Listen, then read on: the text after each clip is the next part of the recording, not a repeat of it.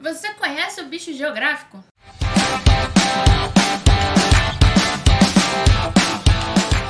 Seja bem-vindo ao episódio número 15 do Entre Patas e Pelos. Eu sou Fernanda Souza, médica veterinária, e hoje a gente vai falar sobre o bicho geográfico e a raiva.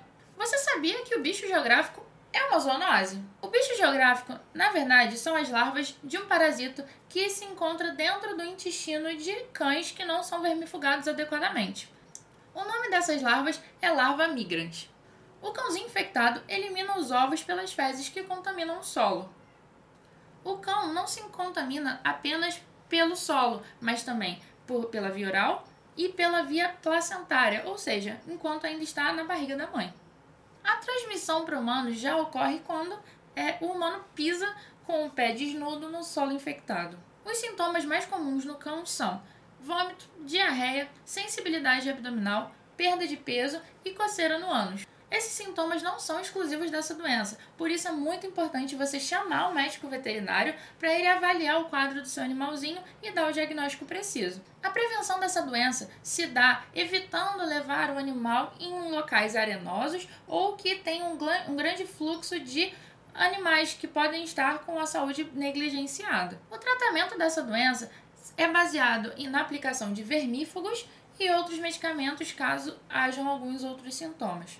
Agora que a gente já falou sobre o bicho geográfico, vamos falar sobre uma zoonose que merece muito da nossa atenção: a raiva.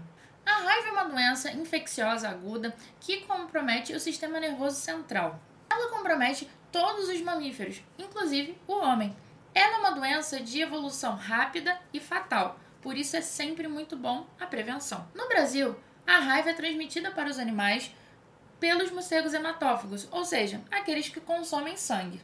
A transmissão da doença, tanto para humanos quanto para animais, ocorre sempre pela mordedura ou arranhadura, sempre do animal infectado para o animal sadio, ou seja, pelo contato com a saliva.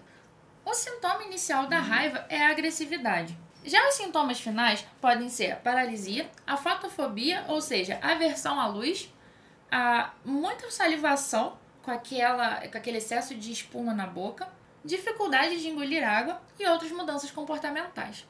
Infelizmente, a raiva é uma doença que não tem cura, por isso é sempre importante a prevenção. Ela deve ser feita através de vacina e tem que ser realizada de forma anual. Por isso, sempre chame o seu veterinário para que ele possa garantir o protocolo vacinal do seu melhor amigo. Vale lembrar que no local onde você reside, se houver suspeita de aparecimento de morcegos hematófagos, você pode comunicar ao Centro de Controle de Zoonoses da sua região. Se houver ocorrência de ataque de morcego hematófago, procure orientação médica imediata na sua unidade de saúde mais próxima. Agora você sabe que é muito importante você ter a carteirinha de vacinação do seu cão em dia. Lembrando que você protegendo seu cão, você vai estar protegendo toda a sua família. E aí, você gostou desse episódio? Não esquece de se inscrever no nosso canal e ativar as notificações para poder receber novas informações. E é terça-feira, dia 20 de dezembro, a nossa super live que vai contar com o Dr. Gustavo Drummond, um especialista na área, dois clientes Petner Pro que vai estar recheada de informação sobre zoonoses. Manda sua pergunta pra gente. Ela pode ser respondida ao vivo durante a live. Não perde não. Vem com a Petner.